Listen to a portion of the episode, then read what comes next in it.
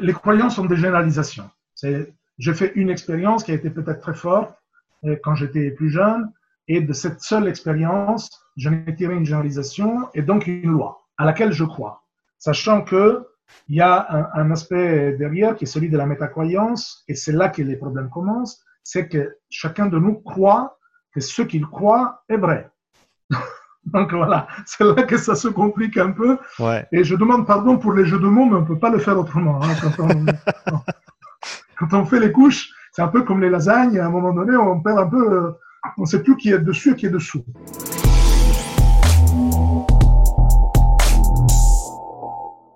Bienvenue sur le podcast Upside Strength, la meilleure ressource fitness et performance en Suisse.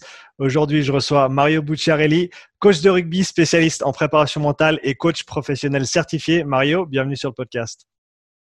Merci Sean de m'avoir invité. C'est un plaisir d'être ici. Merci à toi, Mario. Euh, pour ceux et celles qui ne te connaissent pas encore, est-ce que tu pourrais te présenter, s'il te plaît?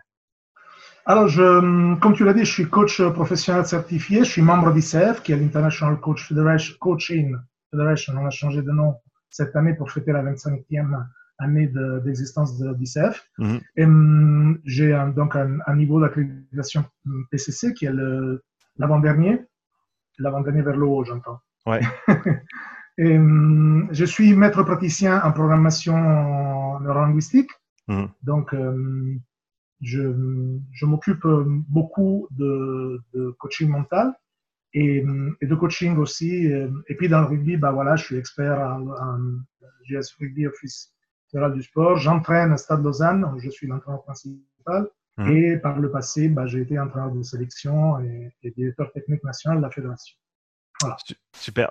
Euh, Est-ce qu'on peut parler un petit peu de, de PNL pour commencer? Donc, programmation neurolinguistique. Neurolinguistique. Est-ce que tu peux Ouais. expliquer en quoi ça consiste exactement et comment ensuite toi tu l'utilises? Euh, Tu portes beaucoup de casquettes, comme, comme tu viens de le dire. Donc, comment tu l'utilises au travers de ces, différentes euh, disciplines et, et voilà, avec ces différents sports, etc.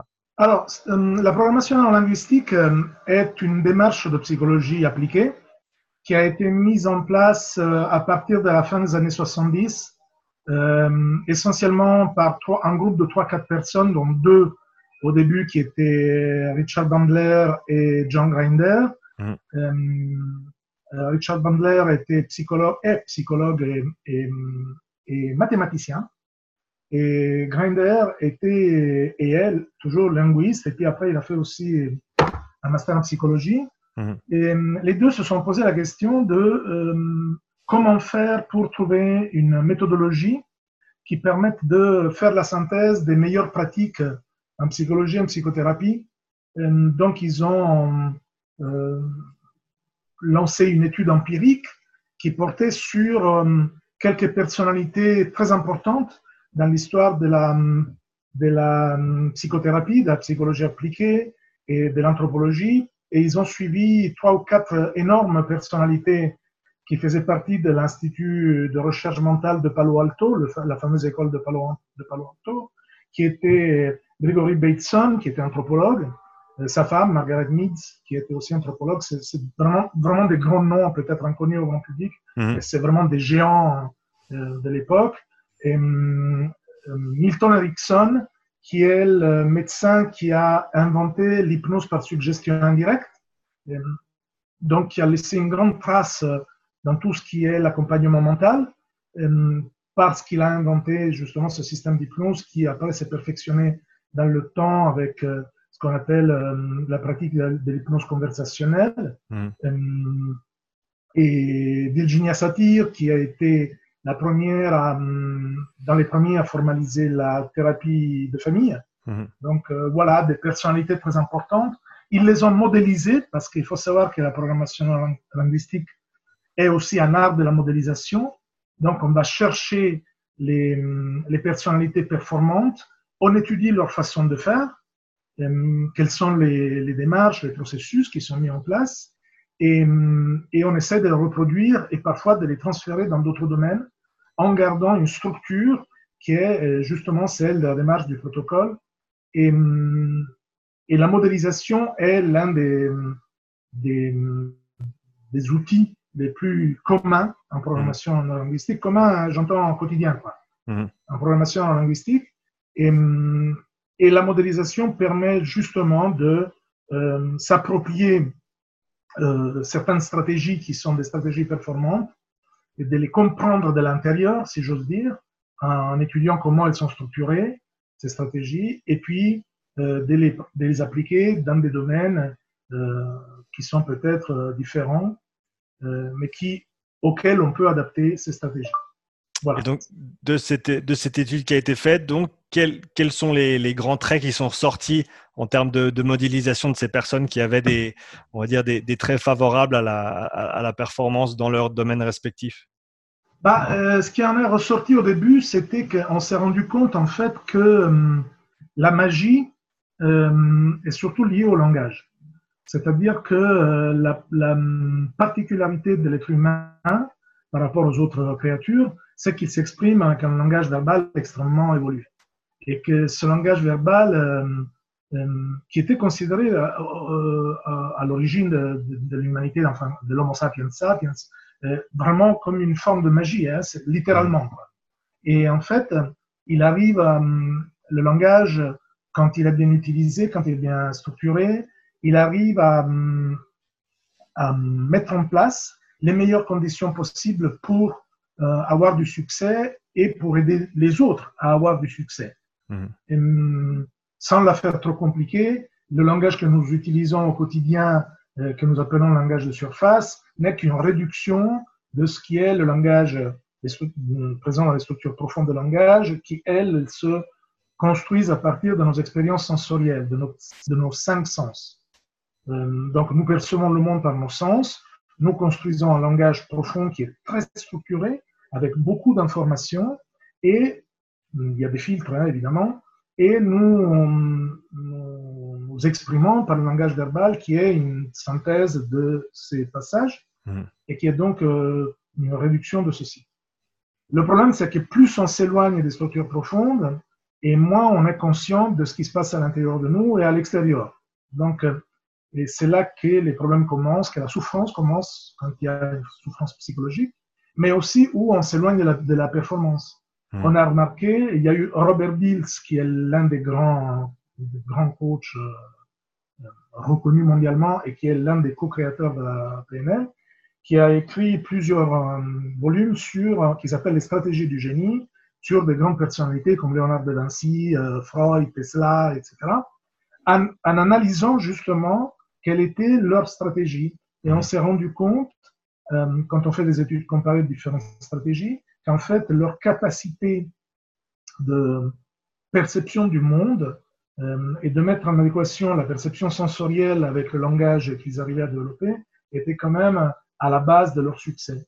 Mmh. Donc voilà, c'est une, c'est une approche, ce n'est pas l'approche, ça c'est important de le dire, c'est une approche qui, depuis les années 80, donne beaucoup de résultats, donc c'est plutôt éprouvé par, l'expérience, et qui, et qui est aussi ouverte euh, parce que, comme il y a le concept de modélisation, en PNL, euh, on est un peu des, des de boulimique. Quoi. On va chercher aussi ce qui fonctionne ailleurs mmh. et on n'est pas fermé aux autres démarches. Moi, dans ma démarche, j'utilise aussi des, des, euh, des, outils de, la, de l'analyse transactionnelle que je trouve aussi extraordinaires et du coaching traditionnel, euh, j'entends.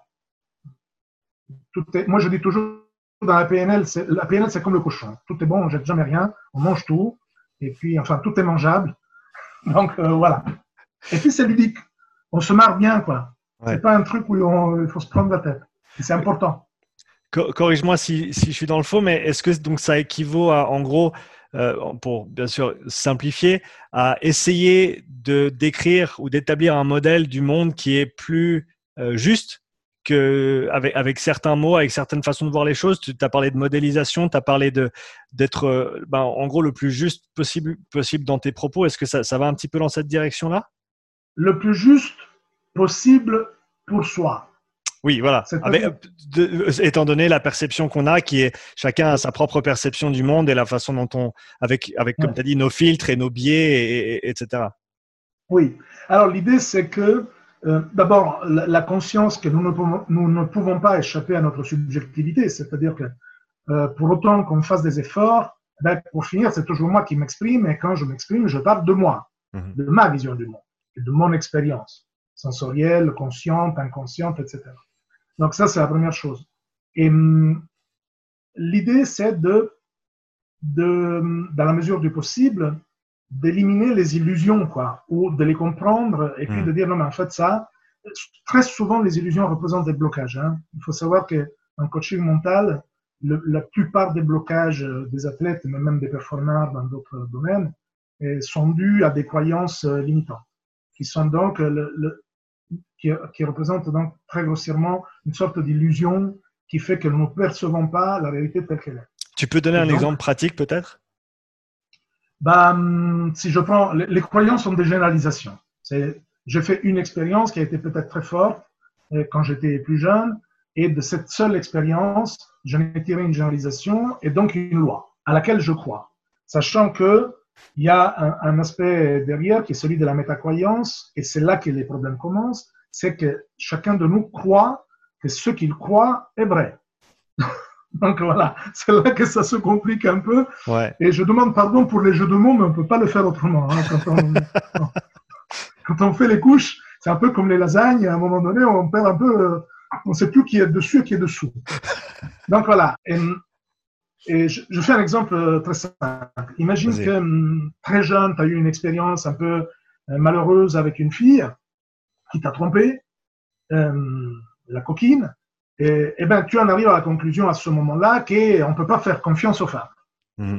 D'accord? Mmh. Si en plus tu as une maman qui, euh, quand tu lui en as parlé en larmes, elle t'a dit oui, mais tu sais, mon grand, il faut pas faire confiance aux filles. Donc, il a validé et confirmé cette euh, croyance. Ben, tu as mis en place une généralisation qui fait que tant que tu ne, tu ne vas pas à l'épreuve de la réalité et que donc tu connais euh, évidemment d'autres filles et femmes qui sont tout à fait dignes de confiance, bien évidemment, eh ben, tu restes dans cette conviction que, euh, ah, faut se méfier des filles.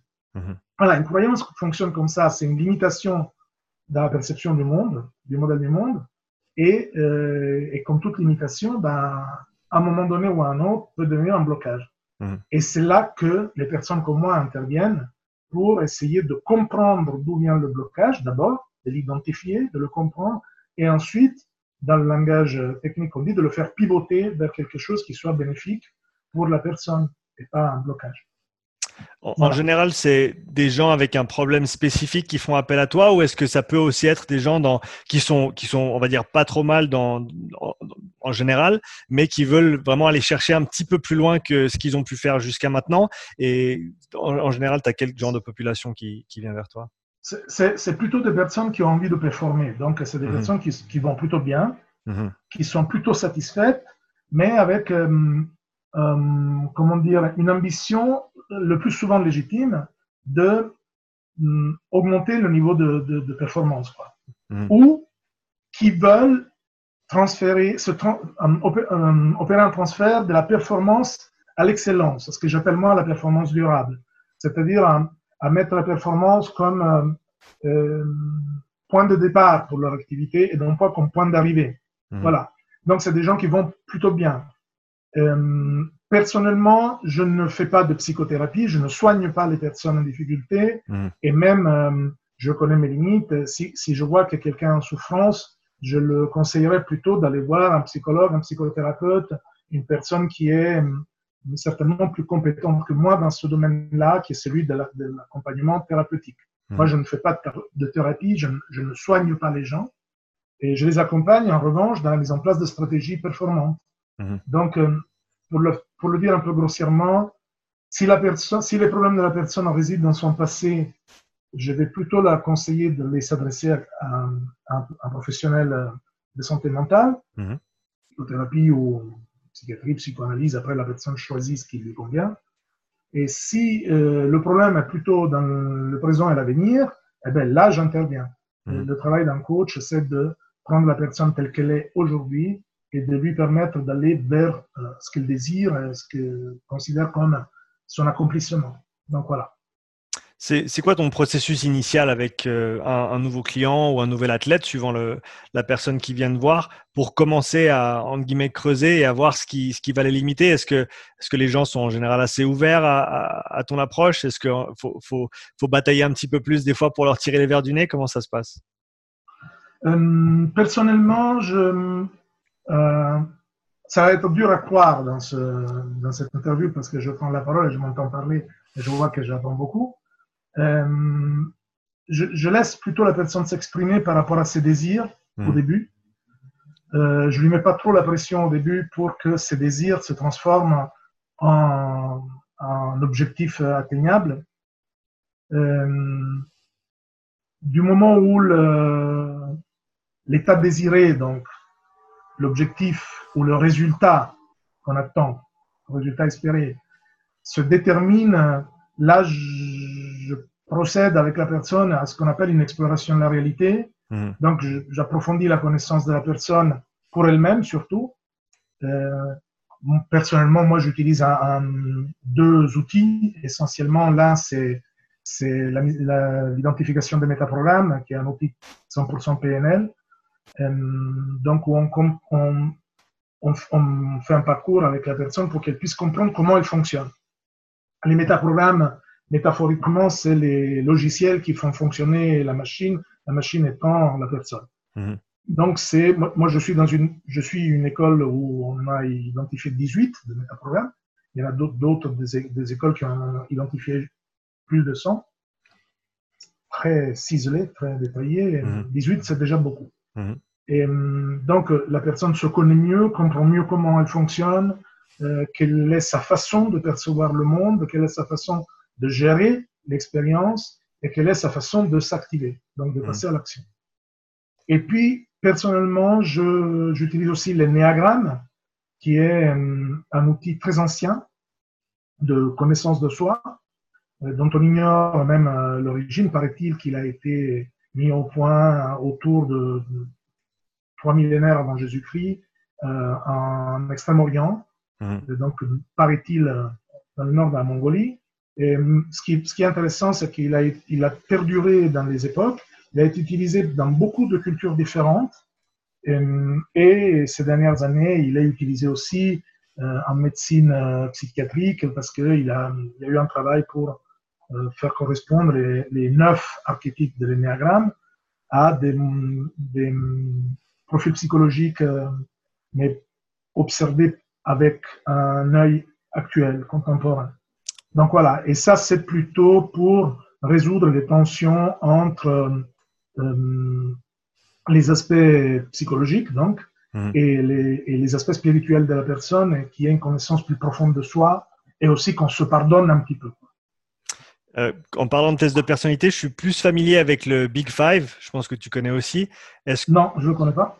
D'accord. Donc, en gros, c'est euh, aussi un test de personnalité qui est basé sur euh, cinq traits principaux qui sont l'ouverture, la conscience professionnelle, l'extraversion, l'agréabilité et le névrosisme. Euh, et, et, donc, je voulais savoir si, vu que tu le connais pas, peut-être que ça ira pas beaucoup plus loin que ça, mais la, en gros, le, la correspondance entre ces deux tests de personnalité, qui sont tous les deux très populaires, mais qui sont, euh, bah, le Big Five, il y en a cinq, et chaque trait est ensuite séparé en deux. Et, et l'énéagramme, il y en a, il y en a neuf, comme tu as dit, des traits de personnalité. Est-ce que tu peux peut-être les, euh, les, les énumérer, ces, ces traits de personnalité? Alors, je ne me les souviens pas des neuf par cœur. Ok. mais- Je voulais pas te prendre au dépourvu. Non, non, mais tu ne me prends pas au dépourvu, mais je peux te les dire parce que je dois les, pouvoir les trouver facilement. Et, hum, la, dis- disons plutôt la logique. Mhm. Euh, il y a trois champs euh, qui sont liés à des émotions de base, Mhm. qui caractérisent euh, euh, les trois fois trois profils. Mhm. Et hum, voilà, j'ai retrouvé. Et les émotions de base sont donc la colère pour les profils, pour les énéatypes euh, 8, 9 et 1, euh, la tristesse pour les énéatypes 2, 3 et 4, et la peur pour les énéatypes 5, 6 et 7. Mhm. Pourquoi ces trois émotions qui ont, euh, au premier abord, un, un abord superficiel, une- un aspect plutôt négatif, non? La colère, la peur, la tristesse. Eh bien, parce que c'est les émotions de base qui se manifestent surtout quand la personne, elle va vers son- sa désintégration, donc vers ce qu'on appelle, en termes modernes, sa névrose. Mhm. L'énéagramme, il fait, il établit pour chaque énéatype un parcours, un cheminement. C'est pour ça que moi, il m'intéresse, parce qu'il n'est pas fermé. Mhm. C'est-à-dire, il ne met pas les gens dans des cases. Mhm. Tu as un énéatype de base. Dans cet énéatype de base, il y a une ombre qui est très liée à cette émotion de base et un miracle, comme on dit, en langage métaphorique, qui est la meilleure version de toi-même, en fait. Mm.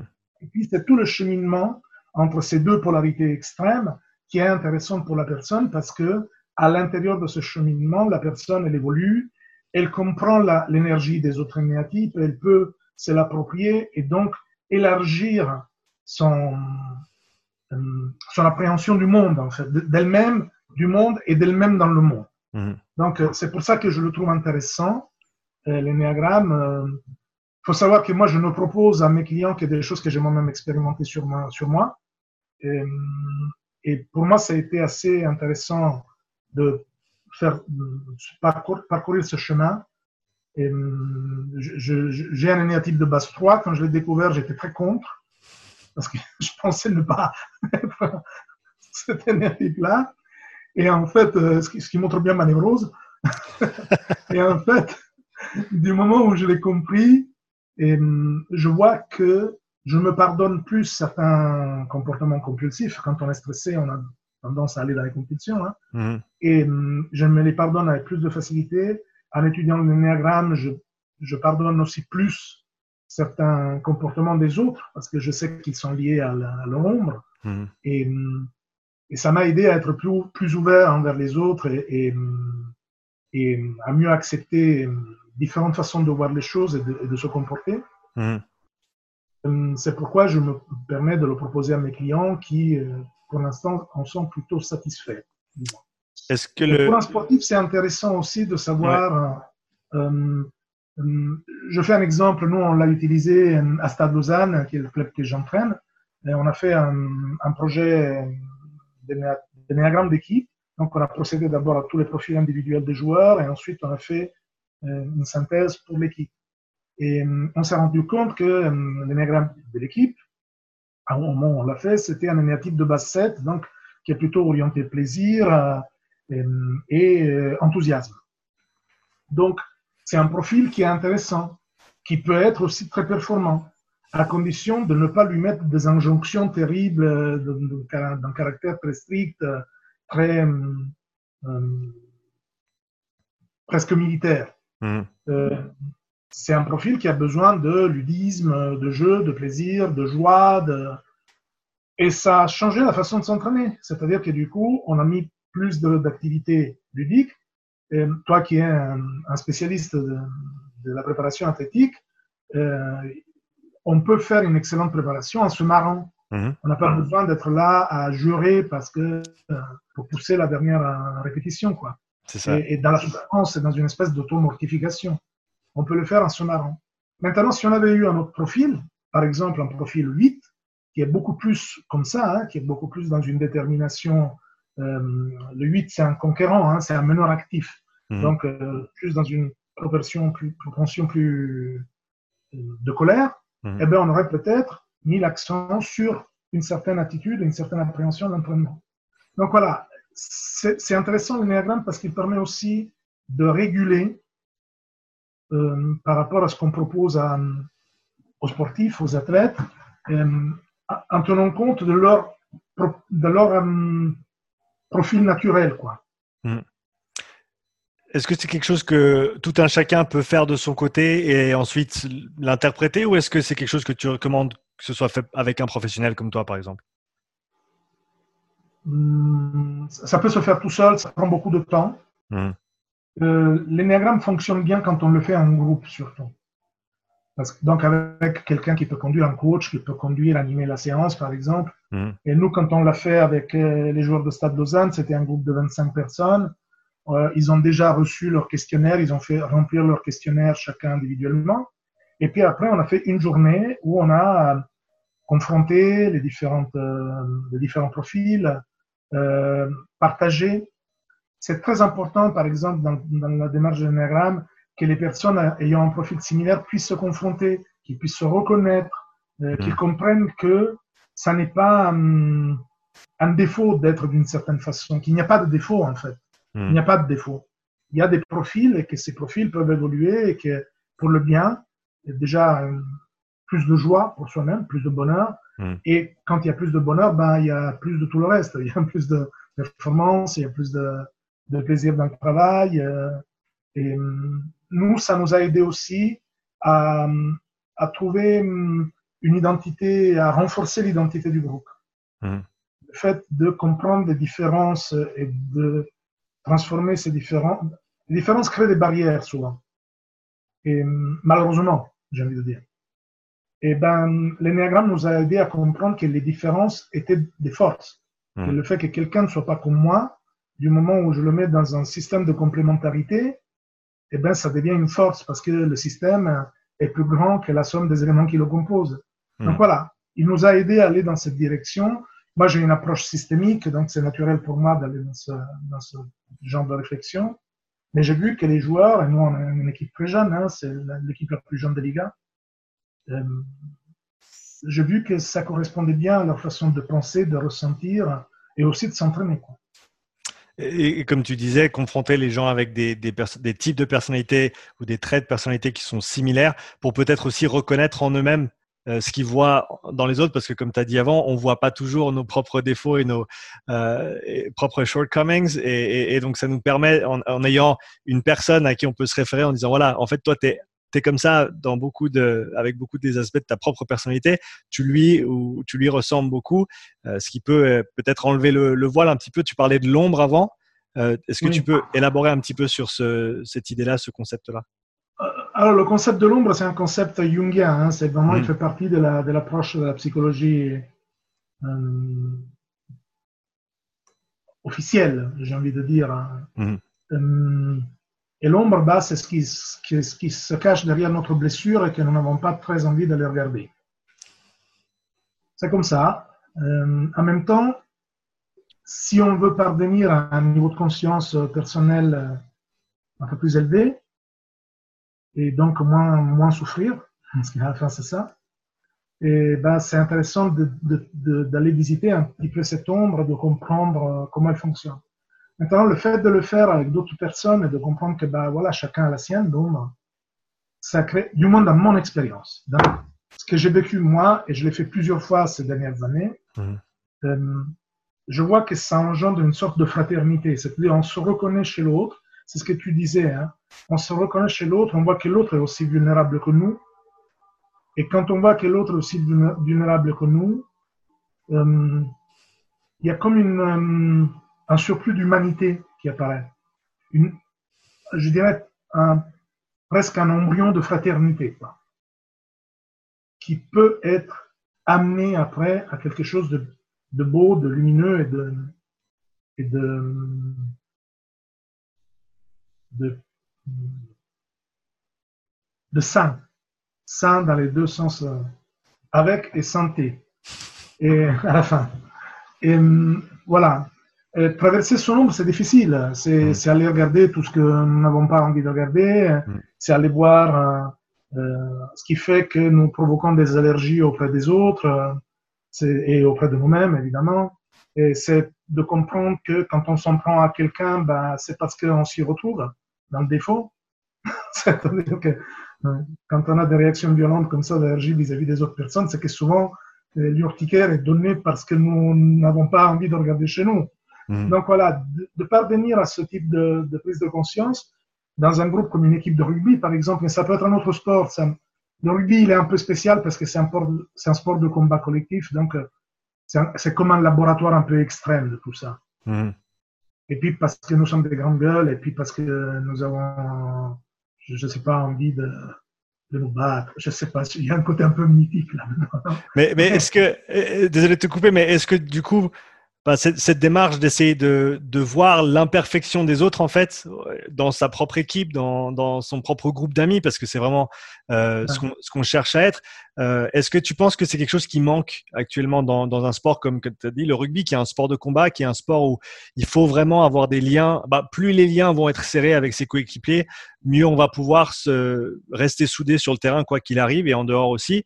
Est-ce que tu penses que le rugby en général ou peut-être pour prendre un petit peu plus petit, le, rugby suisse pourrait bénéficier d'un petit peu plus de ça, de, prise de conscience au niveau individuel et au niveau des, groupes aussi, pour, pour, essayer de se rapprocher un petit peu plus.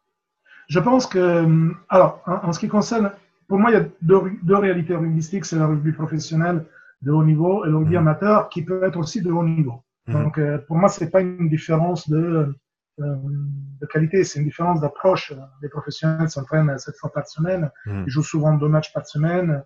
C'est clair que le rythme est différent. Ça va plus vite, plus fort, plus haut, plus loin. Enfin, tout est multiplié. Et dans le rugby amateur, on peut jouer à un excellent niveau. Et je pense que le rugby suisse est en train d'évoluer depuis quelques années, euh, et d'un point de vue athlétique et d'un point de vue technique, malgré le fait que c'est un, un, sport amateur en Suisse.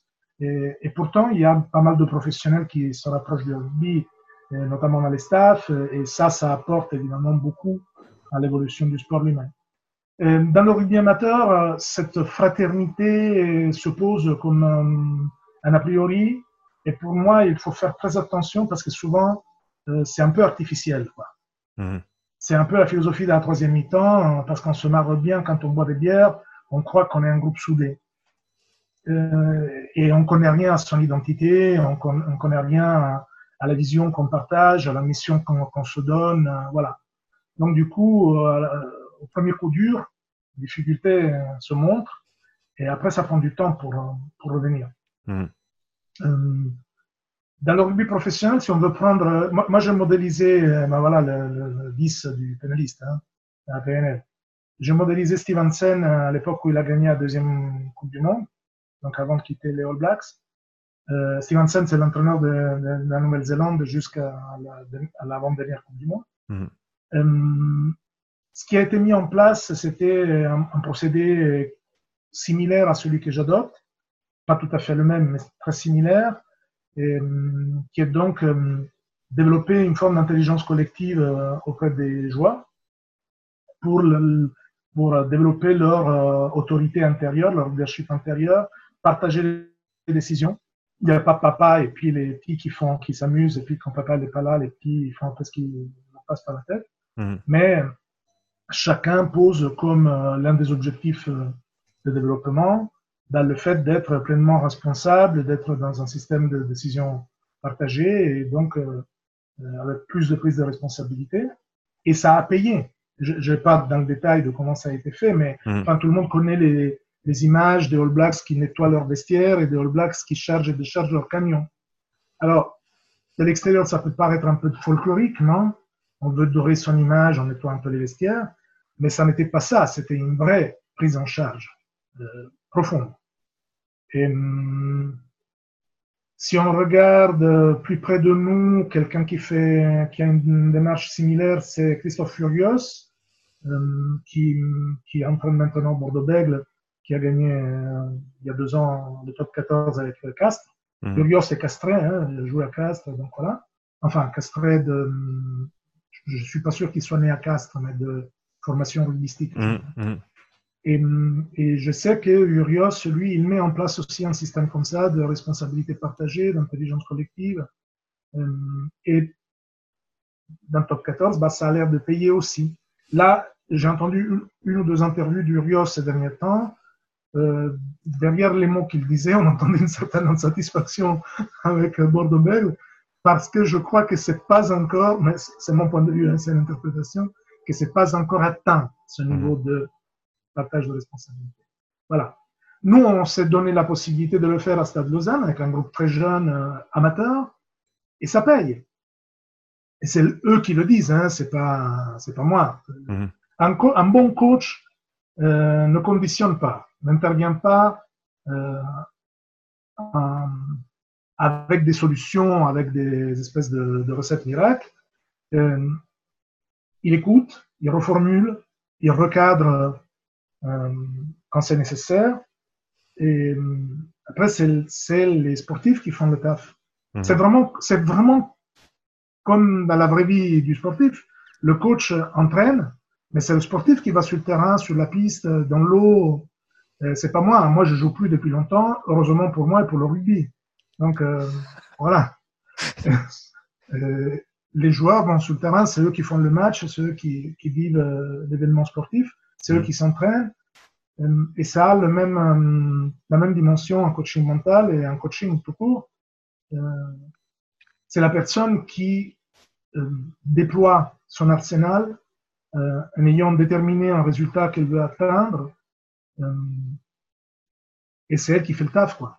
Mm. Donc, euh, c'est elle qui doit se comprendre, comprendre son environnement, comprendre ces interactions-là, transformer les contraintes en opportunités, et puis mettre en place, euh, augmenter ses capacités, ses compétences, et puis mettre en place des stratégies gagnantes. Mm.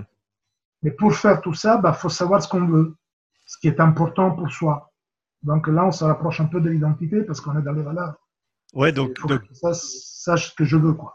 c'est un sujet que je voulais aborder avec toi justement. Donc, comment établir des valeurs pour une organisation sportive? Qui, qui décide? Quand, comment, co- comment, quel est ce processus? Est-ce que tu peux le décrire de- du début à la fin? Euh, pour, pour essayer d'avoir un, vraiment un, un objet, que ce soit un objectif commun, mais, mais c'est même plus grand que ça. Les valeurs, c'est c'est vraiment sur quoi repose tout ce qu'on va faire dans cette organisation. Ça passe par les comportements entre les joueurs, le staff, euh, les décisions qu'on va prendre aussi, que ce soit au niveau financier ou autre, doivent reposer sur ces valeurs d'une manière ou d'une autre. Donc, pour peut-être des, clubs ou des, équipes qui n'ont pas la chance d'avoir, euh, on va dire, un, un fond commun avec ces valeurs-là, comment, par quoi tu commences Euh, quand tu, si, toi tu intervenais, quelle serait la, première chose à faire pour te diriger vers l'établissement d'une euh, d'une organisation qui, qui a donc des valeurs euh, fortes auxquelles tout le monde adhère, parce que ça, je pense que c'est aussi une part importante. Oui, je pense que tu- as raison. Hum, Je pense qu'il y a deux réalités différentes. Dans mon expérience, c'est comme ça. Mhm. Il y a des réalités où il y a des valeurs fortes qui sont portées parce qu'il y a un grand héritage du, du club, par exemple. Hum, On peut dire club, entreprise. J'aime bien quand tu dis organisation, parce qu'un club sportif, euh, c'est comme une entreprise. En fait, il ne faut pas oublier que le coaching, notamment le coaching en entreprise, que je, que je pratique aussi, hein, parce que je suis Mhm. coach externe d'une grande entreprise américaine de fabrication de matériel euh, de santé, euh, donc de haute technologie. Euh, Une organisation peut avoir un héritage fort, très ancré, profond. Euh, Et dans ce cas-là, bah, il faut vérifier que les personnes qui viennent dans cette organisation soient prêtes à adhérer aux valeurs que l'organisation propose. Sinon, c'est compliqué. Et là, c'est là où le profilage est intéressant au moment où on engage certaines personnes, euh, surtout les personnes qui se trouveront à prendre des décisions cruciales, stratégiques. Euh, là, il faut que la personne qui vient de l'organisation ait déjà, l'idéal, c'est que la personne ait des valeurs similaires ou pas lointaines des valeurs de l'entreprise. À très haut niveau, je dois dire que les, les personnes, les managers de, de succès sont ceux qui arrivent avec des valeurs qui sont déjà fortes chez eux et qui retrouvent dans l'entreprise. Donc, euh, c'est naturel, quoi. Il y a une- Ils ne il y a une sont- sont pas synergie. trouvés par hasard. Ouais, il y a une synergie entre la personne et, l'entreprise qui fait que, Ouais. comme tu avais dit, que la, la somme était plus grande que, que, que les parts, donc qui, arrive à apporter quelque chose de plus. Ouais, parce que c'est justement c'est c'est l'idée de, de l'apport de chacun dans, dans un système qui existe et qui, quand c'est des organisations de ce- genre, c'est des systèmes qui performent de façon juste magnifique, qui excellent quoi, depuis Mhm. longtemps. Mhm. Euh, si on prend certaines marques euh, de montres sans vouloir faire de la pub, mais ils n'en ont pas besoin, donc on peut les nommer. Si on prend Patek et Philippe, par exemple, qui est Ouais. une entreprise qui a une production énorme, et un ingénieur il va travailler chez eux, bah, s'il n'a pas ces valeurs-là, ça va être difficile qu'il puisse rester longtemps, quoi. Mhm. Parce que l'héritage est très fort. Alors dans le sport, on on connaît dans le foot, euh, par exemple, euh, euh, un club comme le Real de Madrid, Mhm. club avec des valeurs très fortes. Les joueurs, pas, pas n'importe quel joueur peut jouer au Real de Madrid. Il faut avoir un, un certain profil. faut que ça Alors, dans le colle. foot, ça se perd un peu. Mhm. Mais dans le rugby, il y a pas mal de clubs. Je sais pas, le, le joueur qui va jouer à Stade Toulousain, il a un profil particulier. C'est pas un mercenaire hein, qui débarque. Et d'ailleurs, Stade Toulousain, beaucoup de joueurs de Stade Toulousain viennent des filières de formation de Stade Toulousain. C'est pas un hasard. Mhm. C'est qu'ils ont été éduqués à certaines valeurs. Et donc, ils les ont fait propres. Après, il y a d'autres réalités où on peut commencer ça. Et c'est, quand c'est ça, c'est génial. Nous, on l'a fait à Stade Lausanne, parce que Stade Lausanne avait une grande crise à un moment donné, pour des raisons euh, vraiment très matérielles, quoi. C'était un club qui, pendant longtemps, était un club d'expats, et puis les expats bah, sont partis, et donc c'est- le club s'est trouvé un peu vidé de certaines valeurs. Mhm. Et voilà, moi, quand je suis arrivé, je me suis rendu compte que ce manque-là existait. En plus, une équipe très jeune, âge moyen 23 ans, euh, voilà, et de leur, de leur, proposer des valeurs un peu euh, poussiéreuses euh, que tout le monde dit par, par habitude. Ça marchait pas, les jeunes ne sont plus comme ça. Moi, j'ai 58 ans, bientôt, en janvier. Et donc, je suis pas tout à fait un petit jeune. je ne comprends pas comment on peut, les gens de ma génération puissent continuer à vouloir imposer certaines valeurs aux jeunes générations qui sont en général plutôt bien instruites, euh, qui ont une tête bien faite euh, et qui ont la possibilité d'accéder à une somme d'informations absolument extraordinaire. Mmh. on ne peut pas parler à des gens comme ça comme s'ils étaient stupides et inéduqués. Quoi. Mmh. C'est nier la réalité. Donc, euh, ce qui était intéressant chez nous, et c'est ce que j'ai fait, c'est qu'on a déterminé une vision. Enfin, eux, ils ont déterminé une vision. Moi, j'ai juste animé les séances. Et euh, quand ils ont déterminé la vision, bah, ils se sont donné une mission. Et, euh, ils se sont donné des valeurs qu'ils partageaient. Et par exemple, pour les valeurs, nous avons fait un travail euh, où les valeurs devaient émerger à l'unanimité. C'est-à-dire qu'une voix comptait. S'il y en avait un seul qui disait, je sais pas, je suis pas sûr, eh ben, on n'avançait pas, on se plongeait dessus, on allait regarder, on faisait une analyse du langage. Ouais. ouais. On faisait une analyse du langage, justement. Et on dit sens de l'honneur. OK, qu'est-ce que c'est l'honneur pour toi? Et chacun devait s'exprimer. Mhm. Et puis après, ben, on trouvait des surfaces de recoupement ou de superposition où on pouvait déterminer que l'honneur pour nous dans ce contexte-là signifiait telle chose. Parce que les valeurs en elles-mêmes, elles ne signifient rien. Hein. Si elles ne sont pas incarnées par des comportements spécifiques, moi je peux dire que je suis euh, la personne la plus honnête du monde. Mais si après, quand je vais à la Migros, je change les étiquettes de mes produits, mhm. euh, voilà. Quoi. C'était très important pour moi. j'avais, j'avais entendu un autre coach dire, euh, j'essaie de la traduire de l'anglais, c'était que jusqu'à ce qu'elles soient mises en action, les valeurs étaient juste des préférences linguistiques. C'est, Exactement, je suis parfaitement d'accord. Mm. Et c'est très bien dit. Et moi, je distingue trois catégories de valeurs les valeurs déclaratives, les valeurs, les valeurs profondes et les valeurs cachées. Mm C'est pas moi qui l'ai inventé, hein, c'est une école de pensée. Donc voilà, dans les valeurs déclaratives, évidemment. Vas-y, développe, développe sur ces trois, ces trois angles. Bah, dans les valeurs déclaratives, tout le monde est beau, euh, tout le monde est magnifique, euh, tout le monde est génial. Évidemment que je suis pour le respect, évidemment que je suis pour la, pour la liberté, évidemment que je suis pour euh, la tolérance, et évidemment que je suis pour, euh, qu'est-ce que je peux mettre encore une chose très la bienveillance. La bienveillance est très, très importante. Et voilà, et l'empathie. Alors déjà, l'empathie, c'est pas tout à fait une valeur. Donc, on peut le dire, mais ça signifie pas vraiment. Euh, l'empathie, c'est plutôt un, état interne. Donc euh, voilà. Mm-hmm. oui, bien sûr, je peux le dire, jusqu'à la preuve du contraire. Seulement que voilà, dans le sport et dans la haute performance, la performance durable, les valeurs, à quoi elles nous servent? Elles nous servent à nous recentrer et à, et à relancer la motivation au moment où les choses deviennent difficiles, au moment où c'est dur. Hmm. Parce qu'on perd, parce que l'adversaire est plus fort, parce que les conditions environnementales sont euh, contraires, parce qu'il y a des adversités. Donc tout ce qui est de valeur déclarative qui ne correspond pas, qui n'est pas possible euh, d'incarner par des comportements, Hmm. Eh ben là, ça se voit. À ce moment-là, ça se verra. Nous hmm. sommes tous courageux jusqu'à la preuve du contraire. Voilà. Et le courage n'est pas le même pour tout le monde dans les mêmes, dans les mêmes conditions. Donc, c'était important d'arriver à des choses qui étaient non seulement des, comment il a dit, des, à des préférences linguistiques. Des préférences linguistiques, j'aime bien ça. Je tu vas la garder. Oui, je vais le garder. Des préférences linguistiques euh, magnifiques, hein, très émouvantes, et après, elles sont, mises, sont mises à l'épreuve de la réalité. Quoi. Et quand ça pique, et quand ça fait mal, est-ce que j'ai envie de l'incarner, cette valeur-là? Peut-être pas. Mm. Donc, il fallait arriver à quatre, dans la, ma façon de faire, à quatre valeurs avec une hiérarchisation en plus sur les quatre. Et il y a un système pour y arriver. Hein, on, part de, on, va du général au particulier. En fait, on va en affinant. Mm à partir de, la vie de chacun hein, individuellement. Donc c'est un travail long, ça ne se fait pas en un quart d'heure. Mm. Il faut être patient. Et, et, puis bah, on arrive à ces quatre, cette hiérarchie, et la hiérarchie, c'est eux, eux, ils ont déterminé les valeurs, eux, ils ont déterminé la hiérarchie.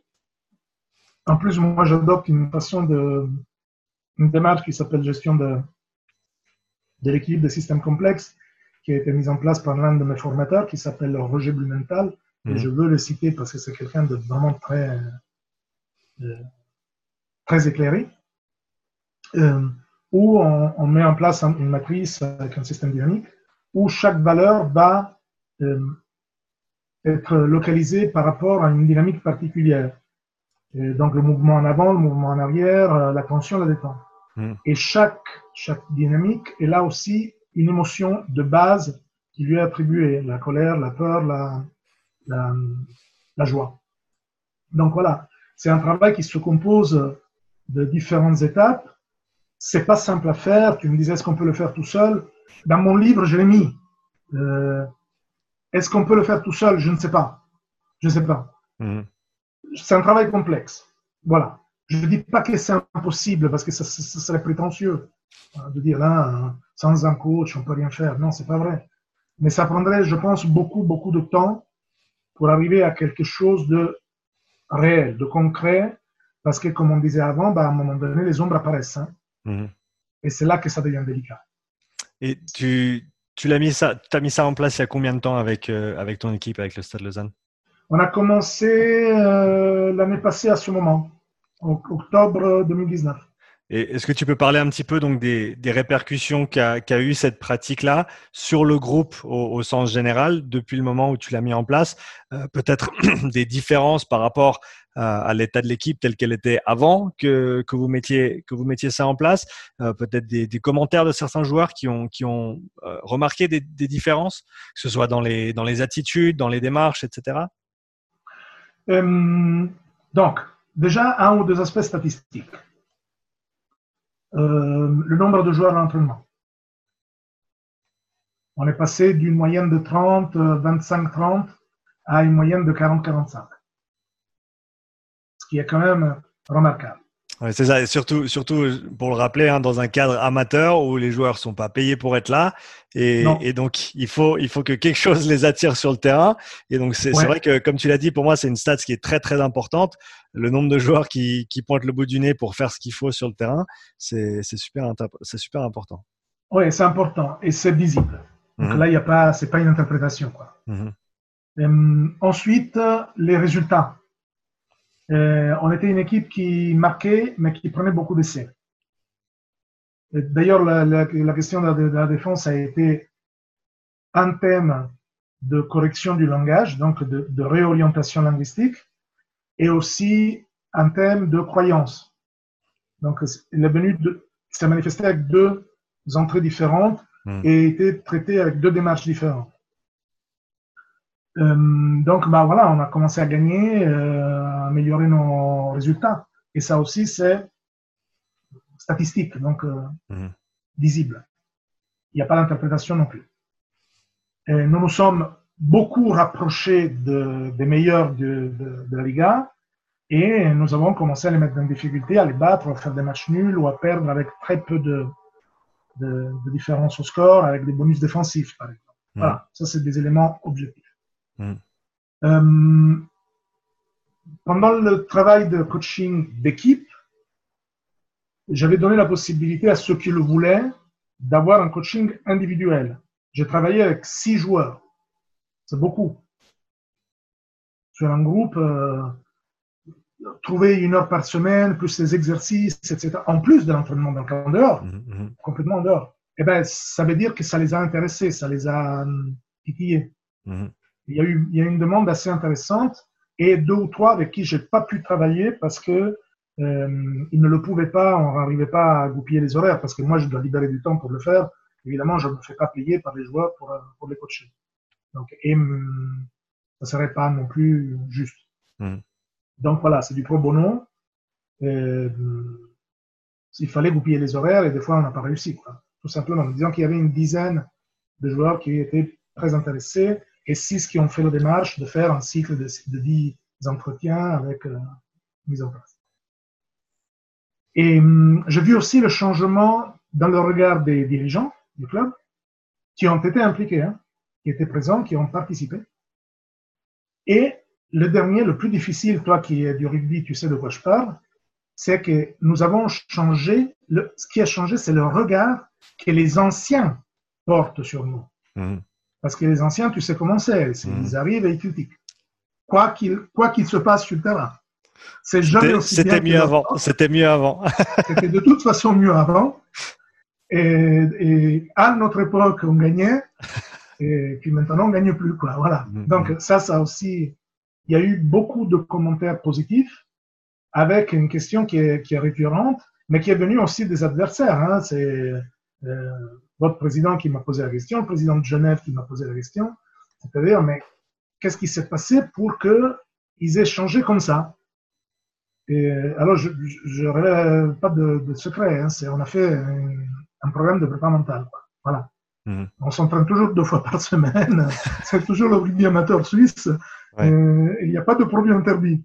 D'ailleurs, ça se voit parce qu'on n'est pas très lourd Donc, si on pesait tous 120 kilos, il y aurait des questions à se poser. Ouais, c'est ça. Et là, c'est pas le cas. Donc euh, voilà, si ça, il y a eu un, un changement euh, visible. Est-ce que c'est cet aspect mental, donc tu as parlé de préparation mentale, si on pense aux, quatre coacteurs que euh, Connolly a mis en place, donc euh, le facteur physique, technique, tactique et, mental, est-ce que pour toi, dans, dans ce cadre-là, euh, dans le, rugby dans lequel on évolue en Suisse, notamment dans le rugby amateur suisse, est-ce que le facteur mental est un petit peu laissé de côté à ton avis? Alors, pas seulement en Suisse, hein, je pense que le facteur mental est laissé de côté. Moi, je suis assez étonné. Il y a deux réalités c'est euh, l'Amérique et pas seulement les États-Unis. Les États-Unis, le Canada aussi. Hein. Mmh. Au Canada, il y a beaucoup de coaching, de coaching mental. Le Canada, c'est un pays de coaching. Il y a beaucoup de coachs de haut niveau. Et, aux États-Unis, bah, je pense que personne n'imaginerait la haute performance durable sans l'intervention des coachs euh, en coaching mental. C'est mmh. carrément pas possible. Ils ne le conçoivent pas. Chez nous, en Europe, ça traîne un peu, quoi. En disant qu'on a une vingtaine d'années de retard. Tu sais, tu, tu, tu, penses savoir pourquoi? Il y, a une, il y, a une, raison, tu penses, qui fait que l'Europe a du retard? ah ben, Je pense que c'est lié à des croyances. Là, on, parlait de croyances tout à l'heure. Euh, c'est lié à des croyances. C'est-à-dire que euh, on, est dans, on est beaucoup plus dans une mentalité no pain, no gain, hmm. euh, souvent mal interprétée. C'est-à-dire que hum, on, on, pense qu'en criant très fort et en insultant un athlète, il va s'entraîner plus dur et d'en gagner. Mhm. Et seulement que le problème commence quand l'athlète qui gagne depuis 2, 3 ans, 4 ans, à un moment donné, il arrête de gagner. Pourtant, il s'entraîne euh, avec la même qualité, pourtant, il a accumulé de l'expérience, donc il devrait être meilleur. Quelque chose se casse, mais on ne sait pas l'expliquer. Alors on dit, euh, ouais, il a perdu la motivation là. Oui, mais qu'est-ce qui a fait qu'il a perdu la motivation? Mhm. euh, Ou alors on dit, bah, l'entraîneur a fini son cycle. C'est plus facile de changer d'entraîneur que que de se poser les bonnes questions. Mhm. Euh, je pense qu'il y a des croyances liées au fait que on peut gagner si on s'entraîne dur. Et bien sûr qu'il faut s'entraîner. Le conditionnement athlétique, technico-moteur, technique est indispensable. Il n'y a pas de sport sans ces aspects-là. Ça n'existerait pas. Et le problème, c'est que les joueurs, ils ont une âme. Les athlètes, ils ont une âme. Les sportifs, ils ont une âme. Et de cette âme, il faut un peu s'en occuper. Alors, s'il y a un problème qu'on pourrait comparer au burn-out chez certains athlètes professionnels ou de dépression, ce qui peut être auprès de tout le monde, dans ce cas-là, il bah, faut, faut, aller consulter. Il faut aller voir un psy en séance individuelle. La personne souffrante doit souffrir sortir de sa souffrance. On doit l'accompagner pour qu'elle retrouve l'équilibre la confiance en soi, l'estime de soi, etc. Et ça, c'est un travail qui est un travail, comme je le disais au début, de spécialiste. Il ne faut, pas s'improviser euh, un apprenti sorcier. Mhm. C'est dangereux, c'est mieux de ne pas le faire. Mhm. Et c'est pas en, ayant une conversation avec, euh, euh, avec des bières à la troisième mi-temps qu'on résout ce genre de problème. ni en criant sur les athlètes. On a vu l'exemple malheureux des, des, athlètes de la gymnastique rythmique les problèmes qu'il y a eu à Macolin récemment, euh, j'ai eu euh, le privilège de rencontrer euh, l'entraîneur qui a été envoyé en Roumanie. Et c'était une personnalité vraiment compliquée. Hein. J'entends, j'ai pas eu beaucoup de difficultés à croire que c'était vrai ce qui, ce qui était raconté par les athlètes. Mm. Elle n'arrêtait pas de leur crier dessus, quoi. Donc, euh, mais mal. Mm. Donc voilà, c'est pas comme ça qu'on résout les problèmes et qu'on augmente la motivation des gens. C'est, c'est pas le bâton, oui, peut-être de temps en temps, mais ce qui fait avancer le l'âne, c'est plutôt la carotte. Donc euh, voilà, disons-le. Hein. Euh, je, je pense que la, moi je mets la, la préparation, le coaching mental, la préparation mentale, je la mets dans une métaposition par rapport aux quatre euh, facteurs. Enfin, je la mets pas dans les quatre facteurs, je la déplace un peu. Mm. Euh, c'est ma façon de voir les choses, hein, parce que je pense que la- le coaching mental, justement, il peut aider les trois autres. Mhm. Ouais. Mais c'est- ils sont co-acteurs, donc ils ont tous une certaine influence sur, sur les autres. Ouais. Voilà. Alors, on connaît la rotation dominante hein, dans les trois ressources fondamentales, donc euh, affectif, euh, euh, technico-moteur et, et cognitif, qui sont, les, enfin, on peut les appeler de différentes façons. Hein, Voilà, ouais. On parle de ça. Mhm. Moi, je, le mental, je le mets un peu dans une métaposition, c'est-à-dire le mental, il regarde les trois autres Mhm. et il peut créer le, les, les meilleures conditions possibles pour que cette rotation de dominant se fasse euh, dans le flow, sans, sans blocage euh, et dans, une certaine, dans un certain bonheur, quoi, Mhm. Mhm. qui pour moi est très important. Je le répète, je me répète, c'est pas que c'est pas l'âge, hein, c'est que j'en suis vraiment convaincu. Il faut être dans le bonheur pour gagner.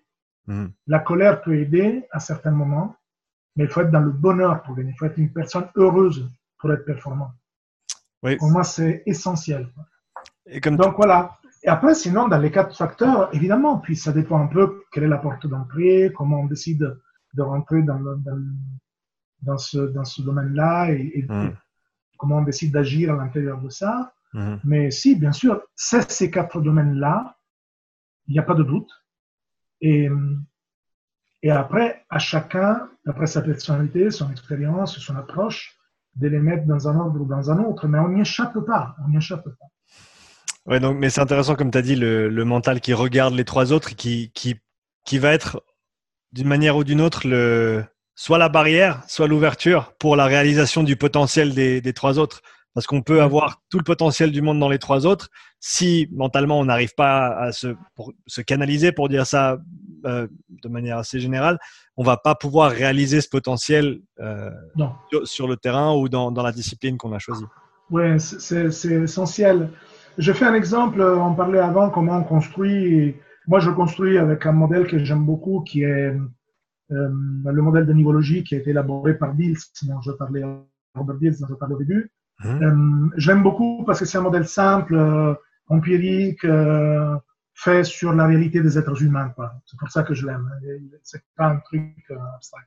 Et euh, on distingue différents niveaux, l'environnement, euh, le comportement, les capacités, euh, les croyances, les valeurs, l'identité, le transpersonnel. Transpersonnel, avant on l'appelle le spirituel, maintenant on l'appelle transpersonnel, on peut l'appeler spirituel, ça va. Et ce qui est intéressant, c'est que la personnalité humaine se construit comme ça. C'est-à-dire, on vient au monde, Mhm. on est impacté par l'environnement dans lequel on vient, on commence à se comporter d'une façon ou d'une autre, on comprend quels sont les comportements adéquats, donc on développe des, des capacités, on arrive à diriger les comportements.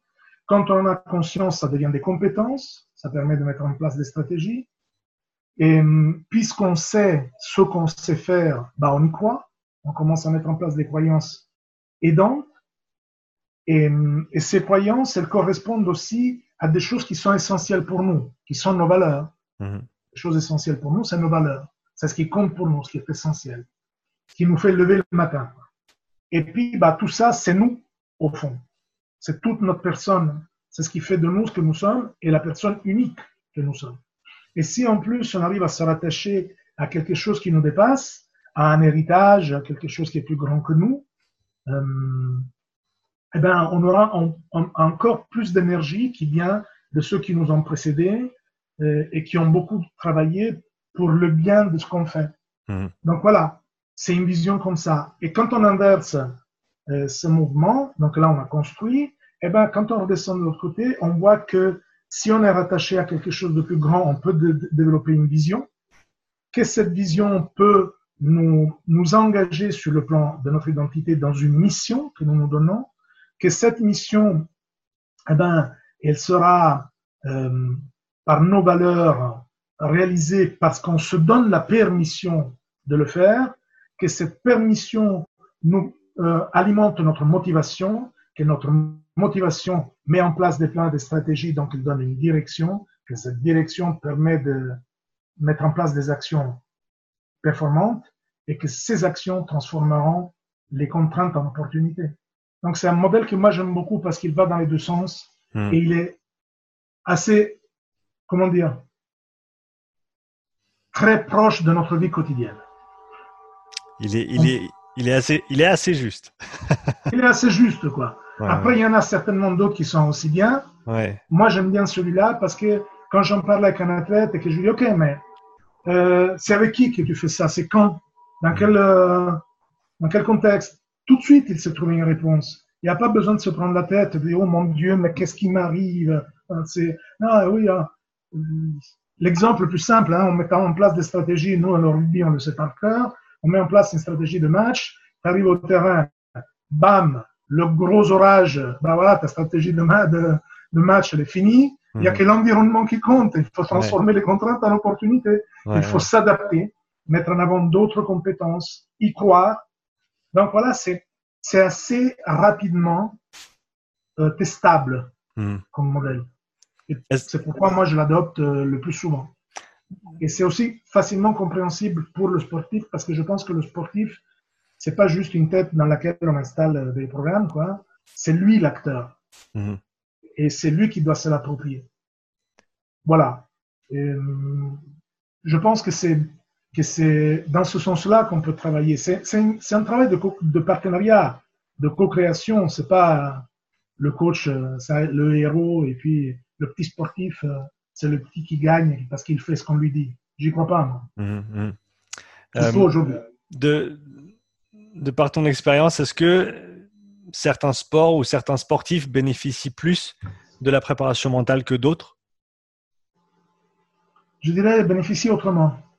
Dans le sport individuel, il y a hum, euh, peut-être plus de difficultés à mettre en place des stratégies performantes parce qu'il faut aller un peu plus en profondeur, quoique ce n'est pas le cas tout le temps, mais statistiquement, disons. Et après, la réponse est assez immédiate. Une fois que c'est fait, quand on fait une routine, par exemple, ben voilà, c'est assez immédiat. Euh, on récite sa routine, on met en place euh, sa séquence et ça donne des résultats parce qu'on l'a testé presque en laboratoire. Euh, pour le coaching mental d'équipe, c'est plus difficile parce que comme c'est un système, les interactions modifient le système. Donc voilà, c'est pourquoi moi je pense que de travailler sur l'intelligence collective, ça porte plus de fruits que juste de trouver euh, des espèces de, démarches euh, partagées. Je pense que la complémentarité est très importante. La subsidiarité est très importante. Parce que chacun de nous, par sa vulnérabilité, peut être moins performant dans un, dans un mauvais jour. Quoi. Mmh. Ça ne veut pas dire qu'il est plus mauvais. Il est juste moins performant.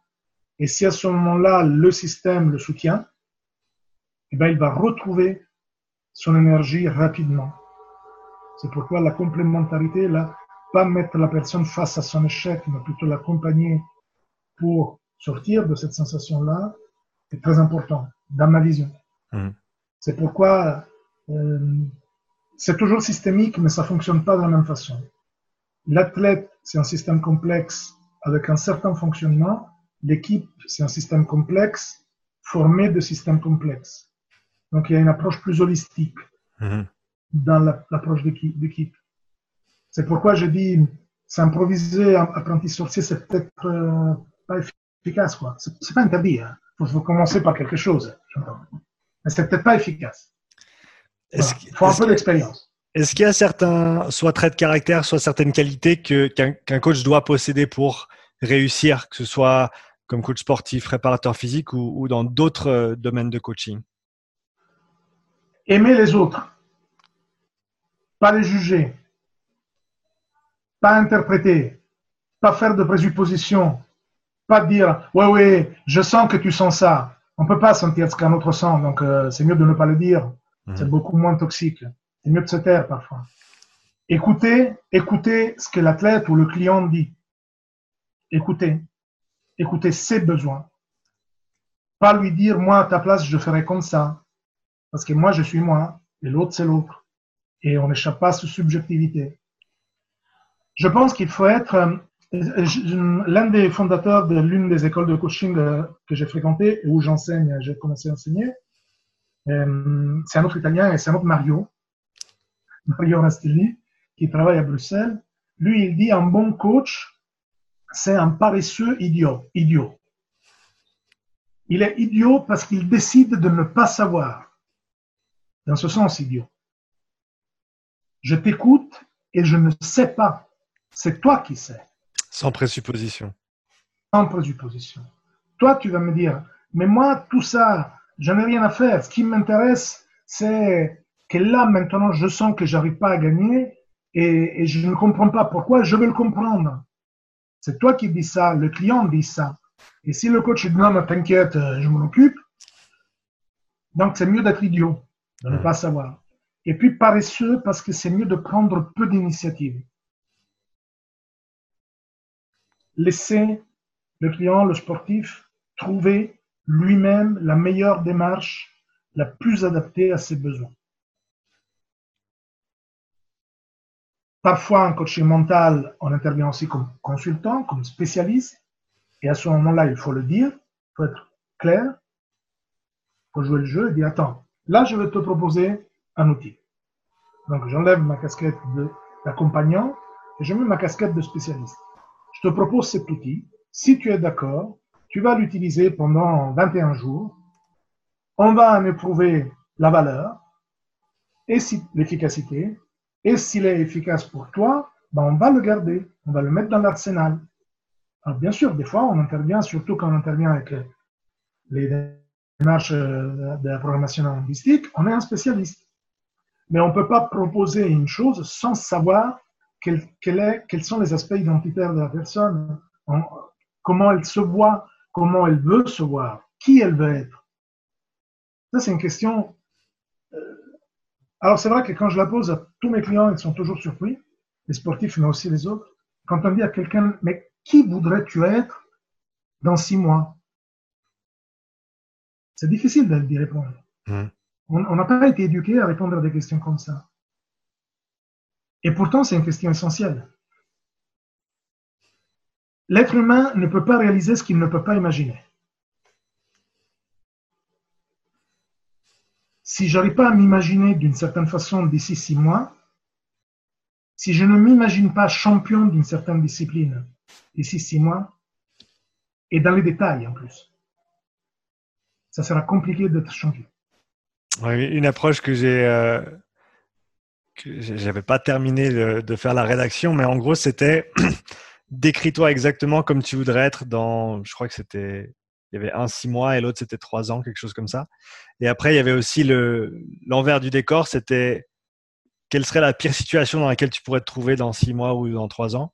Et donc, ça te donnait en gros le le choix après. Soit tu peux, dans chaque, chaque action que tu vas prendre, chaque décision que tu vas prendre, soit tu te diriges vers l'un, qui est l'idéal, on va dire, et soit tu te diriges vers l'autre, qui, est, qui serait la pire solution possible. Et de connaître les deux, de connaître le mieux que tu puisses être potentiellement ou que tu pourrais être dans trois ans ou le pire que tu pourrais être dans trois ans, ça te permet de vraiment mieux orienter tes, tes, t'orienter dans le monde, orienter tes décisions, euh, parce que tu sais exactement dans quelle direction tu te diriges avec euh, dans chaque, euh, on va dire, fourchette dans la, dans la route. Quoi.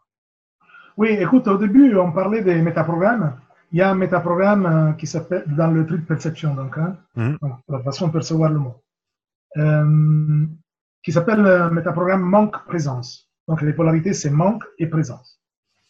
Et, et ben, dans ce métaprogramme-là, euh, on voit déjà qu'il euh, y en a qui voient les choses qui sont là et puis qui ne remarquent pas les détails qui manquent, et il y en a qui voient que les détails qui manquent. Donc, ils sont incapables de percevoir tout de suite toute l'abondance qu'il y a. Hmm. C'est déjà clivant. Et si on n'en prend pas conscience, au, débat, au début du travail, on risque d'avoir des surprises. Et puis, dans les moteurs de l'action, il y a un métaprogramme qui est aller vers s'éloigner d'eux eh ben, aller vers s'éloigner d'eux, c'est justement aller vers quelque chose dont on connaît les bénéfices qu'elle pourrait produire sur nous Et s'éloigner d'eux, c'est ce qu'on ne veut pas, en fait, Mhm. ce qui nous donne l'allergie. Mhm. Eh ben, c'est intéressant parce que il y a autant de personnes à l'hiver que de personnes euh, s'éloigner d'eux. Et souvent, euh, ils ne le savent pas. Dans la détermination, quand on fait, quand on identifie un cadre de résultat euh, par un processus euh, PNL, la première question que je pose moi, c'est qu'est-ce que tu veux éviter ou cesser? 80% des gens savent ce qu'ils ne veulent pas. Statistiquement, hein c'est une vraie statistique. Mhm. Seulement 20% des gens savent ce qu'ils veulent. Et il faut, il faut les Donc, deux pour s'orienter. Il faut les deux pour Ah. s'orienter idéalement dans le monde, c'est ça? Eh oui, donc autant commencer par ce qui est plus habituel. Mhm. Qu'est-ce que tu ne veux plus? Qu'est-ce que tu veux éviter ou cesser? Toi, tu fais coach euh, et tu fais coach personnel. Je suis sûr que quand Mhm. tu demandes à tes clients et, et qu'est-ce que tu voudrais faire, euh, la personne, elle te dit la première chose qu'elle te dit, elle te dit, bah, je ne voudrais plus être comme je suis maintenant. Elle te dit, euh, ah, plus jamais euh, ça. La plupart des gens te répondent comme ça. Et Mhm. c'est juste humain. Et ça, il faut en tenir compte. Il n'y a rien de mal. Parce que la polarité qui se présente le plus, c'est s'éloigner d'eux. Je ne veux plus ça. Et seulement après, la deuxième ques- question dans la mise à jour, c'est et le, et le contraire de ça, ça serait quoi en fait? Mhm. Et là, ça devient intéressant. Mhm. Là, la personne dit Ah, j'avais pas pensé à ça. Donc, c'est intéressant le processus que notre inconscient met en place pour arriver à déterminer un objectif atteignable, un résultat attendu. C'est plus complexe que ce qu'on croit. Il suffit pas de se dire euh, Ah, je veux être champion. Si on prend la séquence d'activation, par exemple, en préparation mentale, c'est important de connaître la séquence d'activation. La séquence d'activation, c'est j'ai fixé un objectif, ça c'est un, un amour. Ben, tu sais par quoi elle commence?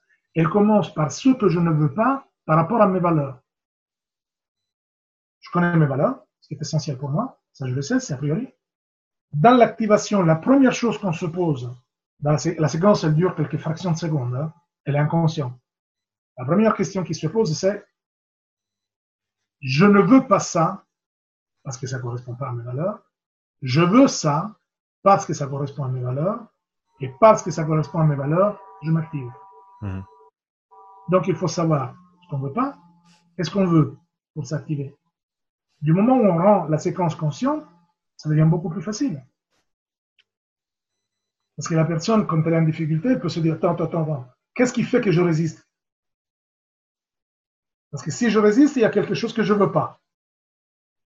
Et si je ne le veux pas, c'est parce que ça impacte une valeur, quelque chose qui est important pour moi. Alors, c'est quoi cette chose importante Qui m'empêche maintenant d'aller dans l'entraînement, dans la, dans la mise en place d'une stratégie, euh, n'importe lequel des, des autres aspects de- du sport de performance, quoi. Mhm. Ou qui me fait peur, si c'est dans l'affectif, ou qui, qui fait que j'ai un défaut technique que j'arrive pas, à- dont je suis sûr que j'arriverai pas à le, à le corriger. Une belle croyance, celle-là. Ah non, mais moi, je suis sûr que ça, je peux pas faire. J'arriverai jamais. Mhm. Mhm. Tu le dis. C'est c'est auto, auto-imposé. Oui, parce qu'il va savoir qu'est-ce qu'on lui a dit à cette personne-là quand elle avait 4 ans, quoi. Ça, C'est clair que c'est un peu plus, il faut un peu prendre de la hauteur et puis aller voir un peu ce qui, ce qui est derrière, ce qui se cache derrière. Et puis il y a les bénéfices secondaires aussi qui sont importants à déterminer. Euh, Je te fais un exemple avec les bénéfices secondaires en coaching, hein, pas en coaching euh, sportif. Les gens qui viennent et disent je vais arrêter de fumer. Ok. Donc en fait, tu veux quoi? Je veux plus fumer. Ok, ça c'est ce que tu veux pas. Et tu veux quoi? Le contraire, ça serait quoi? Je n'avais pas pensé à ça. Ok Mais si tu y penses maintenant, tu dirais quoi? Euh, Je vais me sentir mieux. Hmm, Tu fais comment pour te sentir mieux? Quand est-ce que tu te sens mieux? Ah, je me sens mieux quand je peux courir euh, 4 km. Ah, donc tu veux courir 4 km, c'est ça ton objectif. Euh, ah ben oui, voilà, c'est ça, je veux être en forme. D'accord. Et après, tu commences à explorer les bénéfices secondaires. Oui, mais quand tu fumes, en fait, quel est le... qu'est-ce qui te fait plaisir dans le fait de fumer? Parce que si tu fumes, c'est que ça te fait plaisir. Il y a des gens pour qui fumer, la pause cigarette, c'est le seul moment de la journée où ils respirent.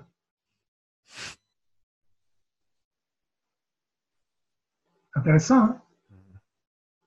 Donc, si tu dis, ah oui, non, mais on enlève, mais il, arrête de respirer si tu enlèves. Donc, qu'est-ce qu'on met à la place pour le faire respirer? Parce qu'il ne peut pas arrêter de respirer. Donc là, sur les bénéfices secondaires, c'est intéressant de plonger un peu plus en profondeur, d'aller voir ce que la personne exprime. Et la personne, elle te dit tout. Elle te dit tout d'elle-même. Une fois qu'elle est venue, c'est pour résoudre le problème. C'est pour performer, c'est pour aller plus loin, c'est pour être dans l'excellence. Elle vient pas comme ça, par curiosité. Aussi parce que ça coûte cher, hein, franchement. Et c'est pas remboursé. Mario, pour, pour toi qui es, es donc coach, tu es coach de coach, Qu'est-ce que tu voudrais voir plus souvent de la part des coachs en général avec qui tu travailles ou tu as eu, la chance de travailler?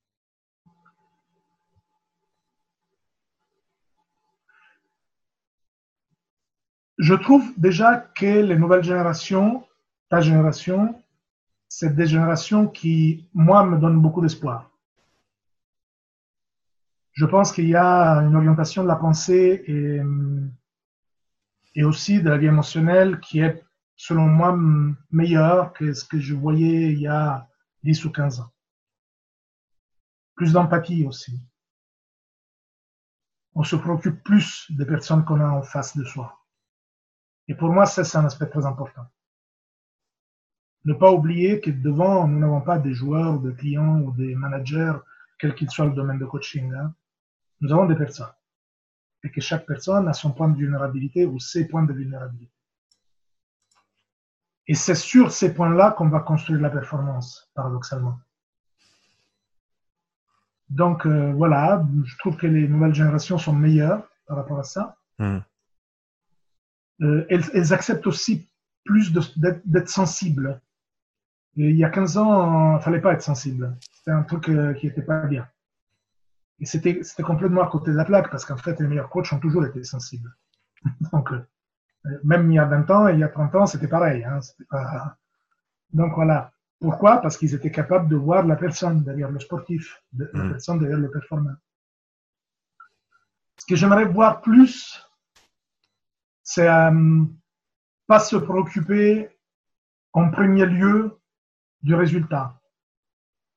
Pas immédiatement se préoccuper plus de l'identification d'un résultat atteignable et écologique. Pas se dire, euh, ah, cette année, quoi qu'il arrive, on va gagner ça. Parce que des fois, c'est pas possible, tout simplement. Et quand on le, découvre à la dernière minute, c'est source de beaucoup de déception. Quoi. il faut du temps pour revenir en arrière. Hmm. Alors que si on se dit, mais qu'est-ce qui est aujourd'hui réaliste, réalisable, écologique pour moi, euh, et que je peux poser comme un résultat satisfaisant à la fin de ce cycle, par exemple? Hmm. Voilà, prendre un peu de recul et poser des choses, hein, les choses un peu plus, avec une attitude, j'ai envie de dire, une attitude un peu plus ouverte, un peu plus, plus d'intelligence, plus de flexibilité. Plus de flexibilité.